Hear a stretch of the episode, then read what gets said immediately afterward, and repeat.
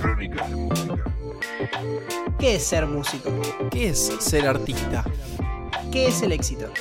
Como no tenemos las respuestas, te invitamos a pensarlo juntos. Somos Fede Gómez, Ale Zurita, y esto es Crónicas de Música. Crónicas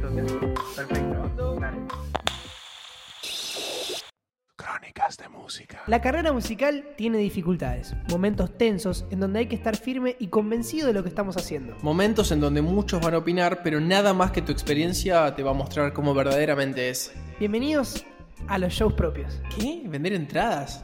¿Tienen que pagar para verme? ¿Hay un mínimo que tengo que vender? ¿Cómo hago eso? ¿Hay que alquilar sonido o tienen ahí? Monitorista. ¿Qué es un monitorista? No, no, no sé, sí, eh, ponerle river, no, no- sé, en la sala de ensayo no, no escucho nada yo. INIR. No, no tengo INIR. Bueno, obviamente no vamos a decirte cómo hacerlo para que todo salga bien. Como máximo saldrá lo mejor posible. Lo que sí, vamos a contarte cómo nos fue a nosotros. Entonces, ¿cómo sobrevivir a un show propio? Crónicas de música.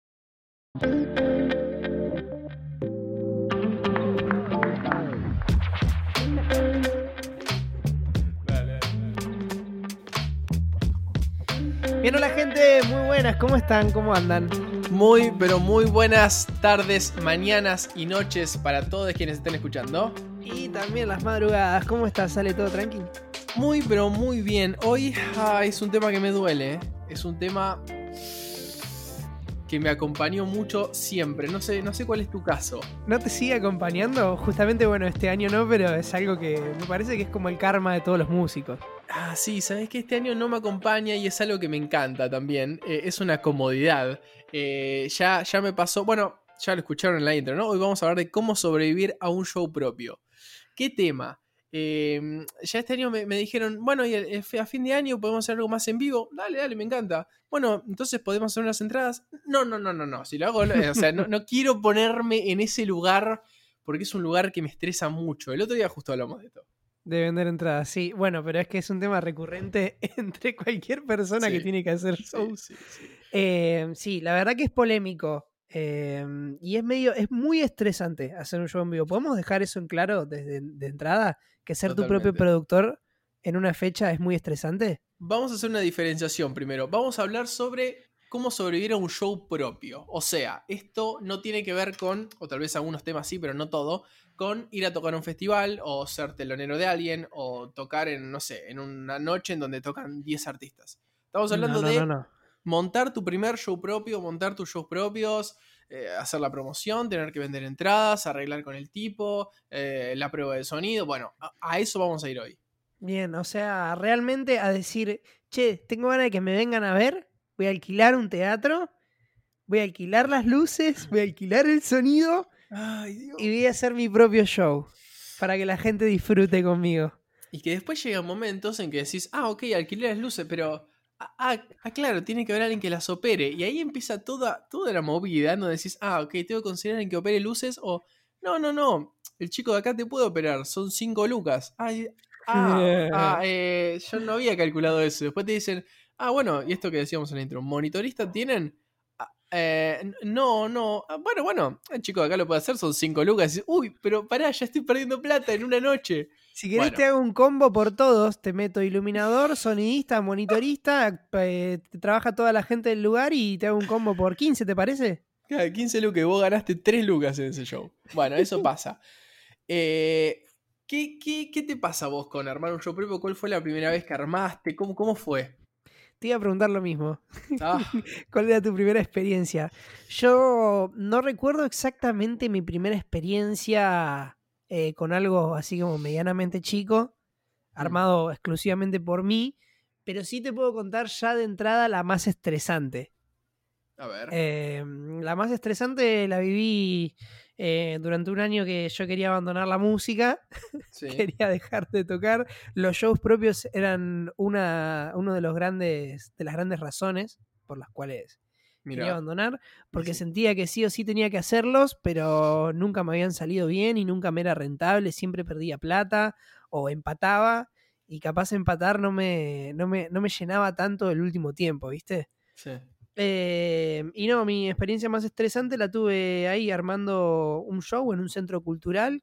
Con, con esa razón me salió bastante barato, digamos. Sí. Pero claro, de repente me encontré una de las primeras veces de la que yo me encargaba absolutamente de todo, de todo, Sí. de que los músicos ensayen, de cómo iba a ser el show, de alquilar las- la, sala de ensayo para armar el show, de buscar el lugar, de tener luces, de buscar un iluminador para que acompañe el show. O sea, absolutamente de todo. Sí. Em, y nada, me encontré con un montón de impedimentos y me encontré teniendo que pagar antes de vender las entradas, porque obviamente vos le tenés que asegurar Claro. plata a la gente que va a trabajar. Bueno, bueno, contalo eso, porque es, es parte del capítulo.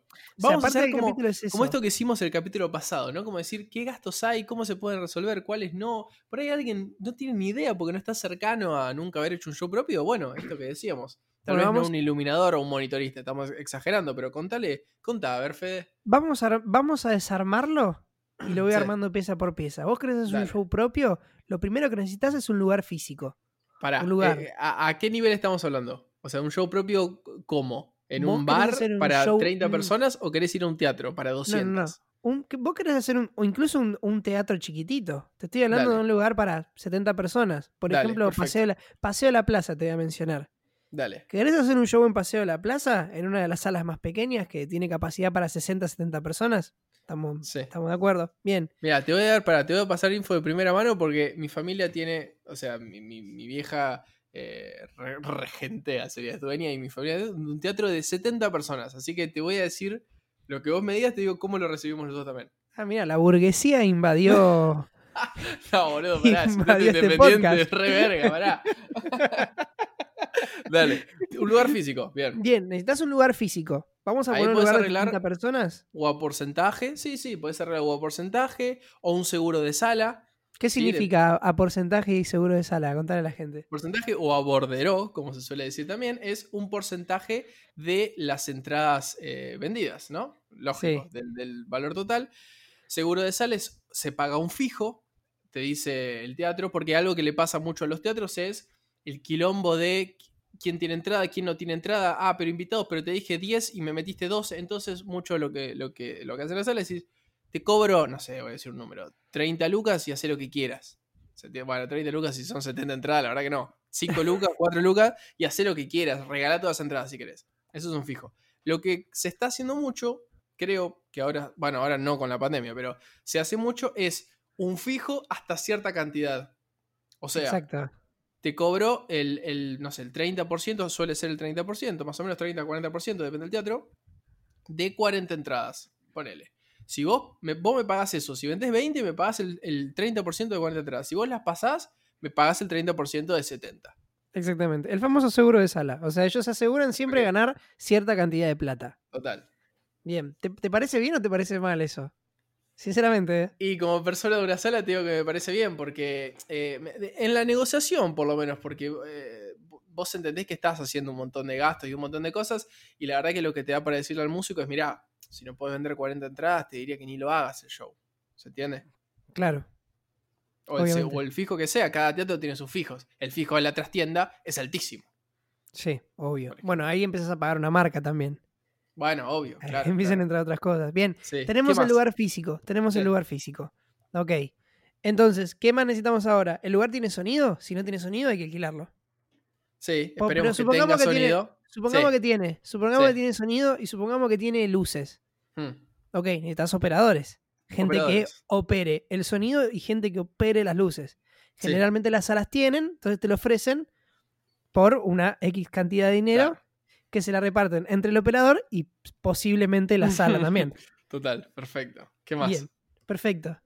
Eh, necesitas un show, obviamente. Bueno, claro. Bueno, obviamente a todo se le puede agregar un operador de visuales, que va a ser un operador de visuales es alguien que opera en la pantalla de atrás, si se quiere, vamos a resumir, un operador, un monitorista, que es esto que dijimos, que para quienes no sepan, el, el sonidista opera lo que sería el PA, o sea, lo que suena para afuera, ¿sí?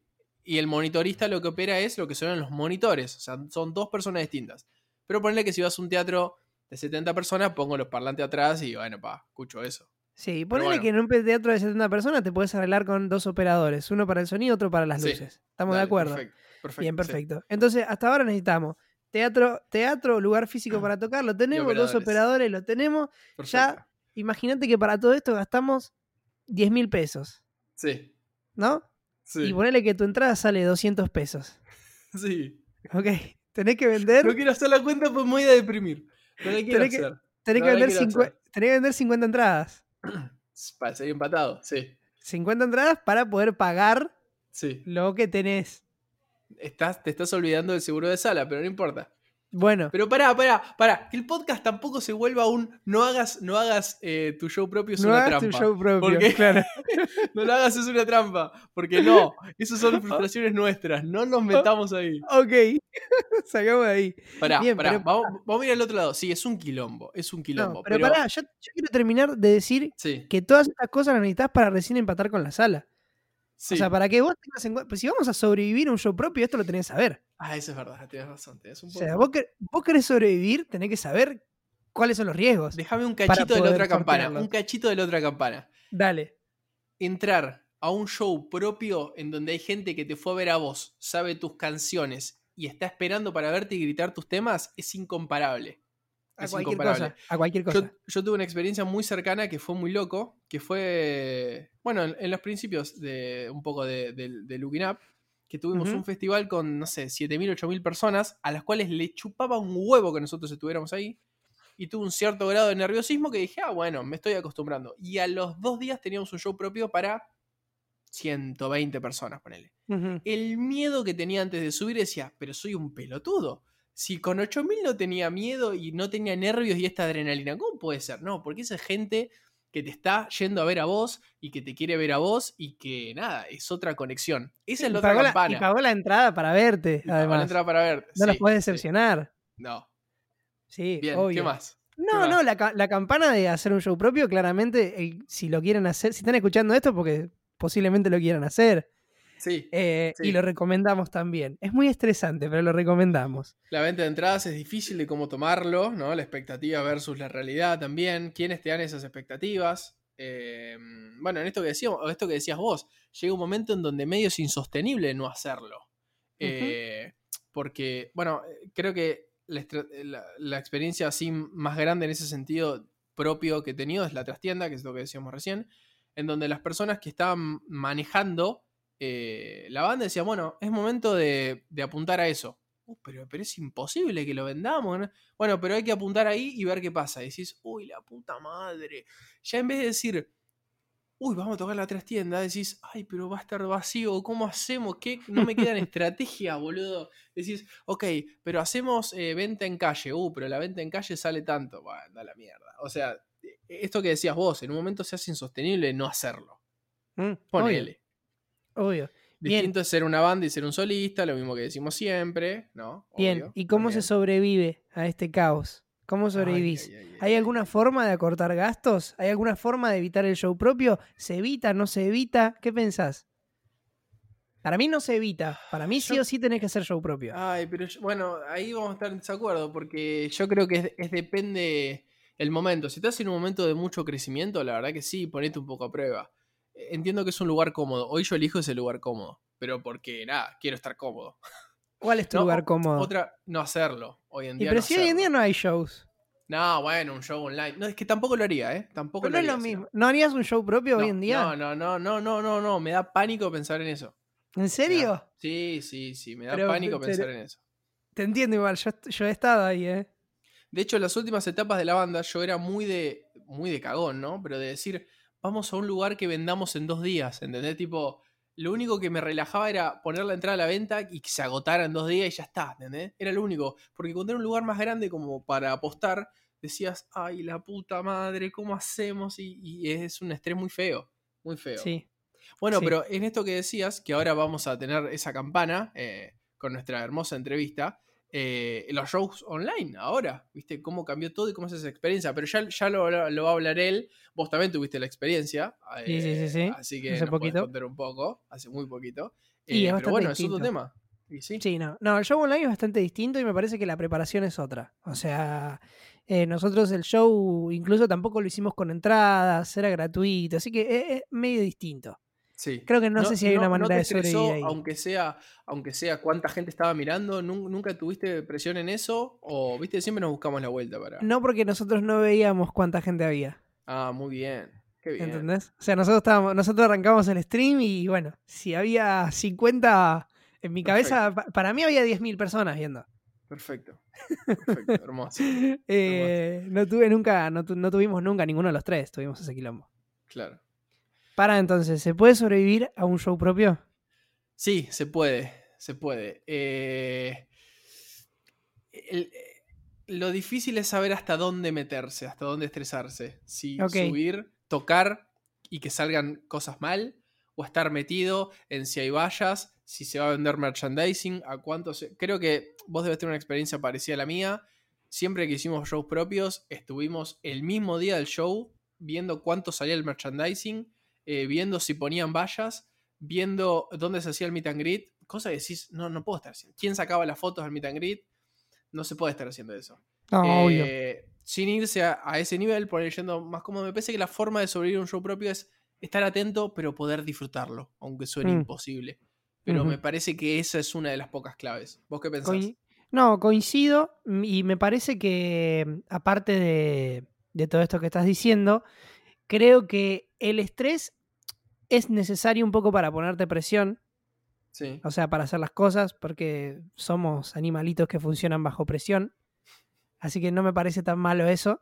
sí. Eh, y me parece que también a medida vas avanzando, o sea, que vaya, que lo lleves de manera gradual. Digamos, arrancar con pocas, pocas pretensiones a la hora de armar tu show propio y después le vas agregando cosas cuando ya tenés la experiencia eh, de los shows anteriores. No vaya a ser cosa que en el primer show quieras monitorista, sonidista, iluminador, alguien que maneje las pantallas y que esté todo fuera de tu alcance. Eh, sino arranca de a poco y después le vas agregando a medida ya tenés la experiencia con las demás cosas. No, y ten en cuenta que probablemente tus primeros shows sean en donde va a ir tu familia, tus amigos, y va a ser una situación en la cual, que va a ser de las únicas veces que va a ir tu familia y tus amigos, porque al principio van todos tus amigos y toda tu familia, son lo- las ventas, y después no tienen ninguna venta de amigos y familia. venta. Pero bueno, eso es así. Eh, y son circunstancias en las cuales ponerte a prueba en esa presión y realmente ganar escenario, que es una frase hecha, pero realmente está bueno y es necesario ganar escenario. Ujú. Coincido. Coincido. Así que, gente, pueden sobrevivir a su show en vivo. No se preocupen. Igual acá les vamos a dejar una entrevista muy linda hablando sobre Sí. esto. Hay un montón de cosas que tal vez hablemos en otro, en otro capítulo sobre cosas que ya son más, eh, no sé si tan útiles, pero sí más de chusmerío o lo que sea. Cómo es un meet and greet, cuántas entradas te regala un teatro, o sea, te da de invitaciones. Bueno, esas son otras cosas que por ahí a- al capítulo de hoy ya lo va a alargar mucho, pero que está bueno para, para charlar. Para charlar en otro momento. Vamos a la entrevista, la hicimos con Axel de Palta and the Mood, es una banda de, funk, una banda que invito a escuchar porque la verdad que está buenísima la rompen. Ellos vienen de hacer un show muy grande eh, online, una experiencia nueva, con, con todo el teatro atrás enorme, vacío, fue, fue súper extraño, son increíble, así que es palabra súper autorizada, una persona que viene hace muchísimos años en, en la música y que la rompe. Lo recibimos. Crónicas de música. Bueno, Axel, ¿cómo estás? Ahora sí, ahora sí. ¿Cómo andan muchachos? Muy bien, muy bien acá. Eh, agradecido por la invitación a, a su programa. Eh, además estoy debutando en un podcast, así que me siento bien. Vamos. Vamos, bienvenido al, al Clima Podcast. Bueno, estamos, hoy estamos hablando sobre cómo sobrevivir a un show propio, ¿no? Que es, es un tema tan, eh, tan difícil. Hoy en día parece un poco lejano, ¿no? Porque ya los shows propios han quedado lejanos. Pero está bueno recordar todo lo que significa por ahí cuando arrancaste con tus shows, cuando eh, tal vez alguien que, que está arrancando, que dice, bueno, cómo animarse a tu primer show, cuáles son los primeros problemas, las burocracias, hasta dónde meterte, hasta dónde no, viste, un poco, un poco esa es la temática. ¿Qué recordás de tu primer show, por ejemplo? Mi primer show, a ver, mi primer show, o sea, eh, mi, primer, mi primera vez en el escenario fue bastante desastroso, Sí. fue cuando era muy chico, era, estaba en el colegio recién, no sé si eso cuenta.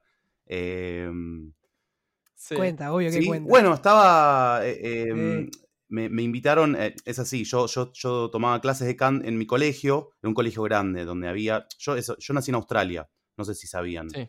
Eh, Sí, sabíamos, y me vine acá a los 13 años. Iba a un colegio en donde había clases particulares de, de- de música, ¿viste? Había clases de piano, de saxo, de canto, eh, había big bands, había ensambles, bien como, bien americano, ¿viste? Sí, Em, total. como esa, esa crianza musical que te dan en el colegio que, que nada, se nota en, en todos los artistas que escuchamos hoy en día. Em, Sí. Bueno, yo, yo estudiaba canto y todos los años había un, un- una presentación, una muestra en donde cada alumno iba y mostraba lo que estaba estudiando y se tocaba un tema, ¿viste? Con su profe. Em, y bueno, yo elegí un tema con mi profe que se llamaba Joy to the World, em, que es un tema gospel viejo que, bueno, después si quieren les paso el link. Es, es de una banda que se la llama Three. Dog Night. Arrancaste Em, tranquilo, ¿no? Acá, acá probablemente hubieras- hubiéramos arrancado con un tema de Calamaro, vos arrancaste con un gospel. Sí, sí. Claro, porque, porque mi profe era de esa onda, le encantaba el soul, el funk, y decía, Sí. vos tenés una voz potente, entonces te voy a dar un tema muy potente para cantar y, para apelar, ¿viste? Y yo tipo, bueno, qué sé yo, la- yo, la, yo no, no sabía que, que- que era tipo, tocar solo en un escenario, no, no tenía idea lo que era eso. Em. Y bueno, llegó el día del show y yo tenía el tema re practicado, mi profe tocaba el piano, estaba como re entusiasmado, pero re nervioso, obviamente, porque era mi primera vez, y yo dije, ¿qué hago? ¿Qué digo? ¿Qué, qué- a dónde miro? Em, ¿qué, qué? O sea, arranco a cantar así nomás, o sea, me presento, no, no, no tenía idea, no sabía qué, qué, cómo, cómo, más allá de verlo por pantallas o, o- o- o- o en espectáculos desde, el- desde el público, no tenía idea lo que era pisar un escenario y cantar y Claro. tener esa responsabilidad de artista, ¿viste? Que hoy en día Sí. cuando nos subimos a escenarios decimos, bueno, hoy estoy acá para hacer esto y, y esto soy yo. Em, Claro. entonces, bueno, Sí, Claro. total. yo subí eh, como bien medio como... Perdón, ¿a, a quién, ¿a quién veías y decías, bueno, yo quiero, por ahí no a los 13 años, pero a medida que fuiste creciendo, ¿a quién veías en un escenario y decías, ah, bueno, e- e- este está hablando el idioma que yo quiero hablar ahí? Em, y en esa época yo escuchaba Justin Timberlake, ¿viste? Como que yo veía, Uf, no escuchaba la música que escucho hoy, escuchaba más lo que era lo más pop, ¿viste? Lo- o- Sí. Los Backstreet Boys, NSYNC, todos sí. esos boy bands. Bien que- boy que- band, claro, los boy claro. bands. Los boy bands me, me influenciaban mucho. En mi cuarto ponía Sí. Backstreet's Back y bailaba, hacía, inventaba un acorio. Y, y- Claro. y yo pensaba que eso era lo más cool que había. ¿Y hoy tu Em, cantante de, de Palta and the Mood tiene algo de boy band? Yo O- creo que sí. O, ha, eh. o ha barrido yo- todo. Yo creo que sí, tiene, tiene, tiene. Tiene, tiene, está ahí, está ahí. Porque tengo muchas ganas de bailar al mismo tiempo que estoy cantando. Pero. Claro. Em, pero bueno, más influenciado por, qué sé yo, James Brown, Prince, em, Sí. Bruno Mars, inclusive, ¿viste? Como que llevan el, el cuerpo y el canto a, a- lo unifican de una manera muy, muy buena, muy, como, muy profesional y, y, Sí. y- y lo ponen en un lugar en donde no te transmite solo con lo que cantas, sino cómo se mueven, ¿viste? Esa libertad que tienen eh, es impresionante. Y, y- y ya metiéndose en, bien en, en la temática del, del capítulo, em, ¿cómo, cómo, cómo sobreviviste después a un show propio pensándolo como el momento en el cual vos, con tu banda, o solista, o lo que sea, eh, o bueno, pensemos en Palta, el momento en que eh, vendes entradas, en, en el que tenés que ir a hablar, o tal vez hay un manager, pero tenés que ir a hablar con el, con el encargado de, de tal lugar para alquilarlo, y cuántos lugares te dan, y la etiquetera, y si ponen eh, sillas acá o no acá, o, o si va con sillas o gente para. Todos esos problemas. ¿Cómo, cómo, cómo sobrevivís hoy o cómo sobreviviste cuando tuviste que enfrentarte a eso por primera vez? Bueno, eh, como todo artista, la primera vez siempre ha- hay cosas que aprender, ¿viste? La, la primera vez que, o sea, me subí un escenario fue, bueno, en el contexto de un colegio, ¿viste? Pero la primera vez que me Mm. subí con una banda fue a los 16 acá, en, en Buenos Aires, en, en un, en un lugar llamado Planet Music, que Hmm. queda en La Croce y, eh, y Cabildo. Y ahí el, el arreglo era, era como, no sabíamos cómo era, entonces fuimos a averiguar con la banda, tocábamos rock and roll. Eh, y el dueño nos dijo, bueno, el arreglo es esto, ustedes tienen que vender eh, 30 entradas para cubrir, el, o sea, tienen que pagar el valor de 30 entradas como para tocar. Entonces nosotros como que no, sí. no sabíamos, dijimos, ¿cómo? ¿Tenemos que pagar para tocar? Tenemos que venderle 30 entradas a, a nuestras familias, a nuestros amigos, a, a- a otras personas que quieran venir a vernos, que en realidad eran re pocas. eh, porque tocábamos música, tocábamos rock and roll, eh, influenciado por, no sé, el glam, ¿entendés? Guns N' Roses, Mr. Big, Claro. claro. eh, toda esa onda que decíamos, ¿quién, quién va a querer escuchar uno- unos pendejos que no saben nada tocar esto? Pero bueno, hay que arrancar por algún lado. Entonces, nada, eso es lo que más nos sorprendió, como que teníamos que pagar Claro. para tocar en ese lugar, que tampoco era... Trabajar. Como que tampoco era, Pagar para trabajar, claro. claro, pagar para trabajar eh, en un lugar que tampoco era, no sé, lo que hoy es Niceto o, o Conex o, o- o, eh, o, no sé, el Teatro Sony, qué sé yo, son lugares con un poco más de prestigio para bandas más chicas, ¿no? Eh, Claro. y eso es lo que más nos sorprendió y lo que más bronca nos dio, porque después invitamos a, ponerle que vinieron 50 personas, porque nos movimos, dijimos, bueno, vendemos entradas a, lo- a los profes de colegio, eh, a, a- a nuestros padres, a las familias, a, mi- a mis primos, a una tía que no veía hace mil años, ¿entendés? Era, se trataba de eso, ¿viste? Era como muy independiente todo. Eh, y al, Sí. al- al- al- hacer el show tocamos como 16 temas, re manija, 16 Claro. temas al hilo con como que cada instrumentista tuvo su, so- su momento de solo, ¿viste? Bien, Sí, sí, como sí, bien intenso y bueno, al ver que nos había ido bien, tener que pagarle la parte esta grande a- al tipo este nos, como nos, nos dolió un poco, ¿viste? Pero bueno, éramos pendejos, no teníamos un manager. Che, y pregunta, con Eh. todo, mm, viste que cuando vos estás arrancando eh, a hacer los shows y eso, de repente te encontrás con pruebas de sonidos, sí. eh, con, che, hay que mejorar, no sé, el retorno acá, eh, esto está sonando mal, estamos acoplando. ¿Cómo, ¿Cómo te encontraste por primera vez con todo eso? Y si tenías a alguien que más o menos te guió, te dio una mano, o lo aprendiste solamente con, con la experiencia de show tras show. Yo, claro, yo em, aprendí más que nada en haciendo, ¿viste? Como en, el, en haciendo el show, porque yo empecé a estudiar en la escuela de música y, eh, dejé en un momento, porque empecé a cantar mucho, empecé a hacer laburos, empecé a cantar en eventos y, a tener mis bandas y a, hacer esto, lo que decís, como a- a- en show tras show, aprender cosas nuevas.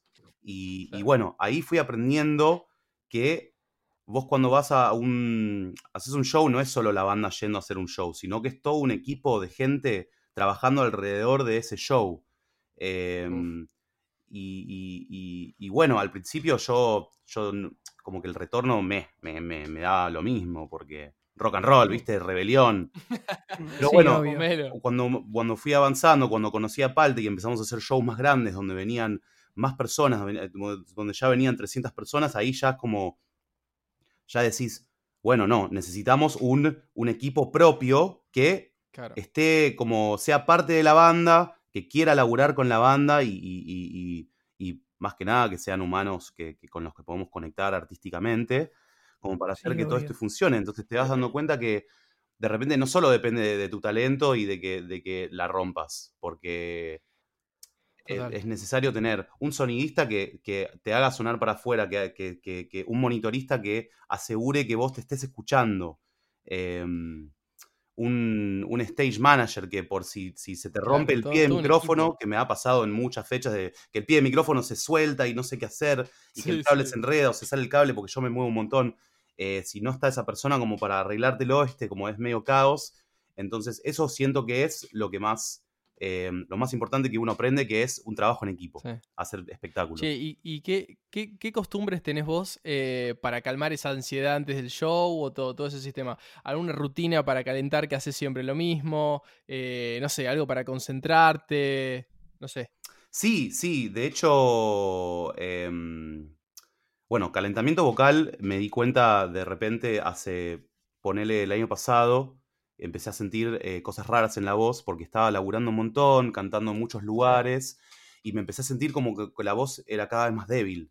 Em, y ahí, ahí me di cuenta que no estaba entrando en calor, ni estaba como después de un show, no estaba como eh, decalentando la voz y estaba forzándome y estaba como viendo, utilizando la voz demasiado y no entrenándola. Entonces se me, se me, me lastimé, me, me salió un, un nódulo en las cuerdas vocales, Uf, que es algo, que es algo co- común en realidad.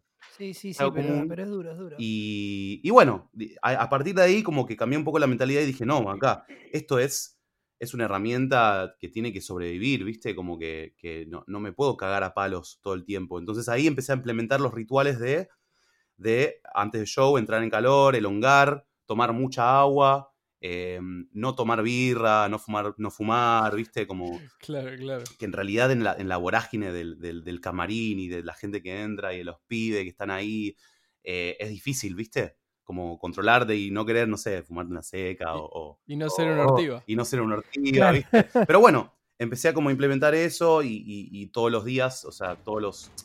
Antes de un show, siempre, no sé, te tomás una duchita, to- eh, vapor, eh, vocalizás Claro. en el baño, meditas, ¿viste? Empecé a implementar cosas un poco más espirituales también, como para, para estar Ah, le metiste de todo. Sí, sí, sí, porque, porque, porque me asusté, ¿viste? Me asusté por mi voz, me asusté por, por lo que más me gustaba hacer y dije, si yo sigo así no voy a poder cantar más. Claro, Y, y todo lo que tenía que ver con, con el- la prueba, viste, de todo lo burocrático Mm. de, que, que tiene que ver con un show. sí, Esto que contabas al principio de la venta de Sí, de todo eso. ¿Te desconcentraba? sí, O sea. ¿sentís que eso puede haber influido a la hora de que tenga, termines teniendo este nódulo, ¿entendés? Porque viste que se pasa mucho estrés eh, cuando creas un show propio. Sí, totalmente. Especialmente en el under, que uno. Como que nosotros ahora, eh, el- los managers de, de la banda de Palta son el guitarrista Tommy Seigel y el, el saxofonista Baltasar. Eh, Sí. que, la- la- que, que- que también, como que ves, eh, yo ahora como me, me- hay una parte de banda que, que se desliga de esas cosas, ¿viste? Yo como estoy, soy- como soy el cantante, soy, estoy más para estas entrevistas, eh, para hacer lo que es toda la prensa. eh, si hay que ir a tocar a algún lado un acústico, estoy para eso, ¿viste? Entonces, Claro. ellos dos Se van dividiendo. Claro, ellos dos fueron aprendiendo el oficio de, de manejar una banda, eh, pero antes de eso, todos estábamos como en la venta de entradas, en la difusión, en, en- Y sí. si alguno no estaba para, no sé, hablar con el, el que arreglaba, viste, iba y se tenía que enfrentar a un tipo que, que, no sé, tal vez no te quería pagar. Eh, Como cualquier banda independiente. Sí, Sí, totalmente, Es ¿viste? Y- es terrible, sí. lo- pero, pero hay algo lindo en, en todo eso, en, el, en, el, en, el, en la independencia, es que conoces a la gente que te escucha. Y eso, eso Claro. es lo más lindo, podés conectar con, con, con- O sea, vas a la casa de alguien a venderle unas entradas y, y tal vez esa persona te invita un mate y conoces, lo conoces y, y, y, y armás un vínculo con, con tu público. Y eso, eso es hermoso, ¿viste? Pero al mismo Claro. tiempo es desgastante porque vos eh, tenés que pensar en un show, en darlo todo, en, en- en- en tocar bien, en, estar prolijo. Claro, no, no es el momento para estar pensando en eso. Total, Claro, sí. claro. En la prueba de sonido, como que estar presente como para que el sonidista y el monitorista puedan hacer su trabajo y, y- y- y- y es difícil cuando vos también tenés que vender entradas, porque no sé, de repente tenés un amigo que te está mandando un mensaje diciendo, che, no tenés unas entradas para venderme y vos estás probando sonido y como que no sabés No, si contestarles, o sea, no querés ser mala onda, ¿viste? Porque querés que venga el show, querés que traiga gente.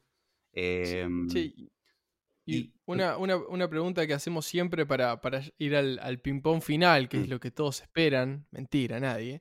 Eh, ¿qué, qué le recomendarías a alguien que, que está. Tenemos mucha gente que, que nos escucha, que está arrancando en la música o que hace música hace bastante, pero que está intentando profesionalizarse o meterse Mm. en un circuito un poco más comercial o que tiene que ver un poco más con esto. ¿Qué, qué le recomendarías a alguien que está empezando en eso? em, uy, qué difícil. eh, ¿qué Ah. recomendaría? Qué general, además. Es No, difí- no, es no. difícil, es difícil. De- también depende de qué está buscando, pero yo diría siempre intentar trabajar con personas que, con las que conectes, eh, más allá de en el negocio, con las que conectes artísticamente, como que tengan una visión parecida a la tuya eh, y, y quieran ir para el mismo lugar. Porque siempre es- si hay, como si vos empezás a trabajar, ponerle con un manager o con alguien que te hace prensa y las visiones son distintas, va a haber, obviamente va a haber choque, ¿viste? Em, y siempre, bueno, para los cantantes, ustedes, eh, Ale, vos, no sé si vos tenés una banda fija, pero em, yo como No, tengo... Acá tenemos la situación contraria. Yo estoy, yo estoy solista Claro. y Fede está en banda, así Mm. que tenemos las dos Sí. miradas. Bueno, justamente para, para solistas lo que yo recomiendo es que cuiden a sus músicos, ¿no? Como que, que, Mm. que los traten por igual, ¿viste? Como que lo- lo- los... lo- como que, que entiendan que están todos en el mismo barco y que, y que estamos todos laburando y, y bancándola. Y, y bueno, cuando uno también es parte de una banda, entender que eso es como una familia, ¿viste? Como que, que, que siempre uno tiene que estar como. Tiene que estar dispuesto a, a ceder, qué sé yo, a ceder en ciertas cosas, en, en, Qué difícil. en sí, totalmente. Qué Especialmente, difícil qué ceder. difícil ceder, especialmente ponerle en la música. En la música siempre va a haber choque, pero bueno, también tenés que entender que todos tienen el mismo objetivo. Eh, Total.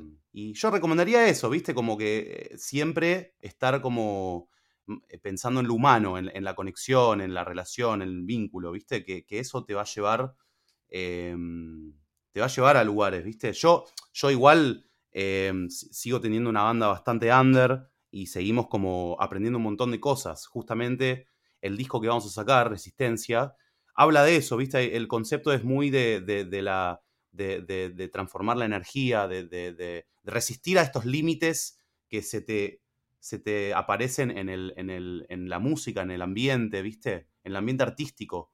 Eh, que por suerte para mí está, está cambiando todo, ¿viste? Como que cada vez más hay, hay más unión y menos, menos guerra en el ambiente y menos competencia. Y hay muchas colaboraciones, eh, muchos, Sí, muchos artistas dispuestos a colaborar con otros artistas y eso, eso es buenísimo, porque eso abre puertas para, para, para ponerle, ¿no? En el ambiente del soul, del RB, del funk.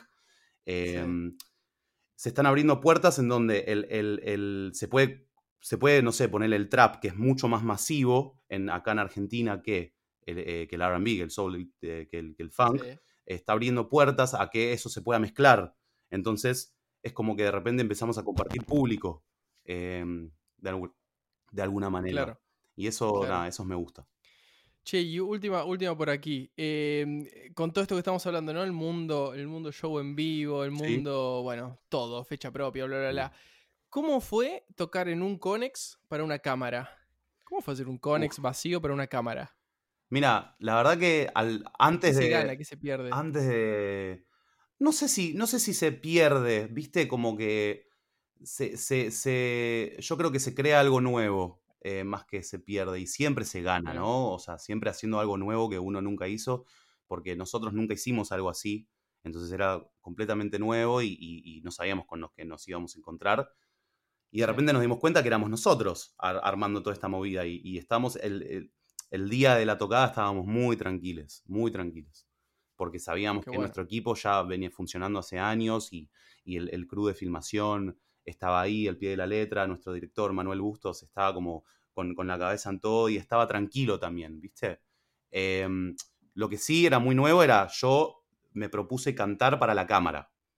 Que, Claro. Sí, como si fuera un videoclip. como si, Como si- y también como sabiendo que está la gente del otro lado. Claro, pero ¿sabes qué? ¿Sabes qué? Me, me- me- eso me, me lo olvidé en un momento, como que no, no, no estaba como al tanto de la gente, porque no están ahí físicamente. Claro, claro. Bueno, y ahora sí, para, para cerrar, hacemos eh, un ping-pong, ¿sí? Que tiene esta cosa, esta cosa del ping-pong, de tener que responder Sí, eh, así, hacer pasar con música de circo, de fondo, todo, todo así, sobre temáticas que hemos tratado en otros capítulos y que nos interesa eh, saber en un sí no tu, tu, tu posición al respecto. ¿Estás preparado? bueno, ¿Necesitas agua? Dale. ¿Necesitas tomar carrera, calentar los músculos? no, estoy bien, estoy bien. Ok. Número que uno. picante, ¿eh? Uh, a ver. ¿La música de antes o la música de ahora? De, de ahora. Ah, ¿De ahora? Vamos. Dale. Eh, Número dos. ¿Qué es ser exitoso en la música? em, el, el éxito en la música es para mí es, es ser feliz con lo que haces. tercera, ¿banda o solista? Eh, banda. Ok, cuarta. eh, tu opinión sobre el autotune. Si es bien utilizado, em, lo banco. Bien. Quinta, ¿te interesa qué es lo que está de moda cuando te pones a hacer una canción? Claro que sí. Bien. Sexta. ¿Participarías de un reality musical? Em, sí, sí, sí, totalmente. Séptima, dos artistas que te gustaría recomendarnos. Em, Gregory Porter y una banda que estoy escuchando ahora que, que es muy reciente, que la, que, la, que la agarré ahora, se llama Brass Tracks. Brass Tracks. Perfecto. Y octava y última, una canción tuya que quieras que escuchemos. Pueden escuchar. Bueno, eh, una, una canción de Palta que se llama Hurricane Ballad, que la escuchó mucha gente, pero bueno, que quiero que la sigan escuchando porque cada vez tipo cobra nuevo significado. Genial. Es esta que están escuchando de fondo. Que ibas a decir que cobra nuevas regalías. Eh, También. bueno, Axel, muchísimas, muchísimas gracias. Súper No, interesante. muchas Muchas gracias por sumarte. Eh, y nada, te mandamos un abrazo enorme. Un abrazo Bueno. Ale, a, a ustedes. La verdad que es, esto es, es increíble que hagan esto, siendo artistas también, eh, porque es importante que nos difundamos y, y- y compartamos la música que en realidad compartimos un, un ambiente, porque Sí. Eh, compartimos un ambiente muy importante que está creciendo todo el tiempo, es, es un nicho que está evolucionando cada vez más y bueno, estas cosas son importantes. Y Ale, bueno, felicitaciones por el tema nuevo que sacaste, que está tremendo, ese funk es... Bueno, muchísimas gracias y felicitaciones a vos por el tremendo show que dieron el otro día. Gracias, papá. Crónicas de música. Bueno, excelente, súper, súper interesante, súper, súper que Fede, ¿qué sentís? Súper nutritivo, me pareció. Nada, porque fue, fue muy introspectivo, me gustó, me gustó hacia dónde lo llevó. sí, sí. Dio un poquito Él- una mirada distinta a lo que veníamos diciendo nosotros. Como Él una mirada más positiva, ¿no? Sí, sí, total, total. Y, y más cercana también en, en relación a, a esto, ¿no? De, de cómo es los shows hoy y, y cuáles fueron sus. cómo empezó, cuáles fueron sus, sus primeras experiencias y todo. Así que bueno, cómo sobrevivir un show propio, esperamos haberlos ayudado un poco. Cualquier otra cosa nos pueden mandar a nuestras redes sociales. Yo soy arroba Alejo Zurita. Y yo soy arroba Fede Gómez FG. Así que esto ha sido CDM, Crónicas de Música, cómo sobrevivir un show propio. ¿Lo, lle- lo sabemos ya cómo sobrevivir? ¿Llegamos a una conclusión? Mm, eh, Messi. Como siempre. Bueno, esto ha sido todo. Muchas gracias por escuchar. Nos vemos la próxima, gente. Hasta luego. Adiós.